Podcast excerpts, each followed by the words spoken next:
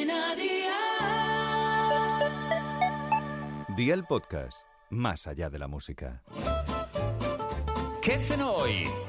Con Masito. Hola familia, este bocadillo os va a encantar porque se trata de un plato de aprovechamiento y que encima está brutal. Así que va por la libreta y toma nota de los ingredientes que te doy la receta. 200 gramos de restos de pollo asado troceado, un tomate cortado en dados, un aguacate grande maduro, media cebolla roja cortada en trozos muy pequeños, pan pequeño de bocadillo, el zumo de medio limón, mayonesa, sal y pimienta negra molida. ¿Empezamos con la preparación? Pues venga, ¡al lío!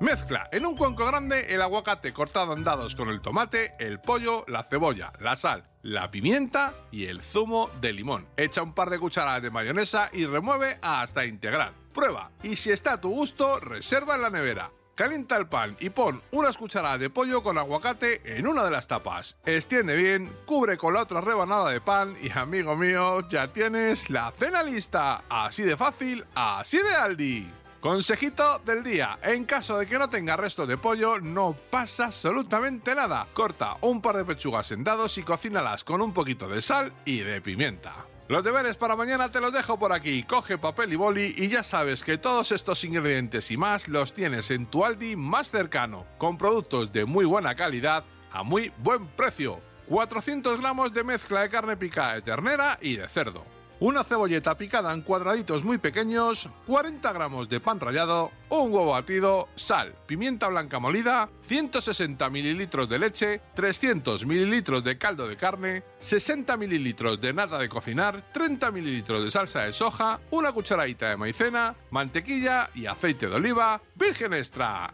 Espero y deseo que te haya gustado esta nueva receta y que te suscribas al podcast. Ya sabes que es gratuito. No olvides compartirlo con tus familiares y amigos y te espero mañana. Recuerda, paso lista.